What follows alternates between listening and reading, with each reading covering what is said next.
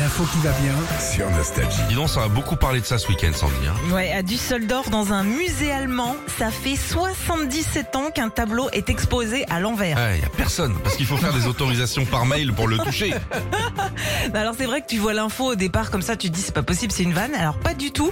Ce tableau, il s'appelle New York City One. Il est de Mondrian, c'est un peintre abstrait. Et c'est en faisant des recherches sur lui pour une expo que les conservateurs du musée sont tombés sur une photo de ce tableau posé sur un chevalet dans, dans les années 40, mais à 180 degrés, donc à l'envers. Oh, c'est dingue. Ok.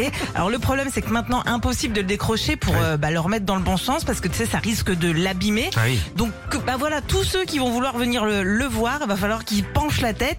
Euh, t'es en mode torticolis quoi. Non, Alors, tu Ah, j'ai vu- prends une photo avec ton téléphone Ouais. et tu inverses. Non, c'est à 180 degrés. C'est pas à l'envers complètement. C'est euh, en angle droit. Ah, ça Enfin, va, tu on se vois, croirait c'est- à l'urbanisme en train de faire un plan pour le jardin, là.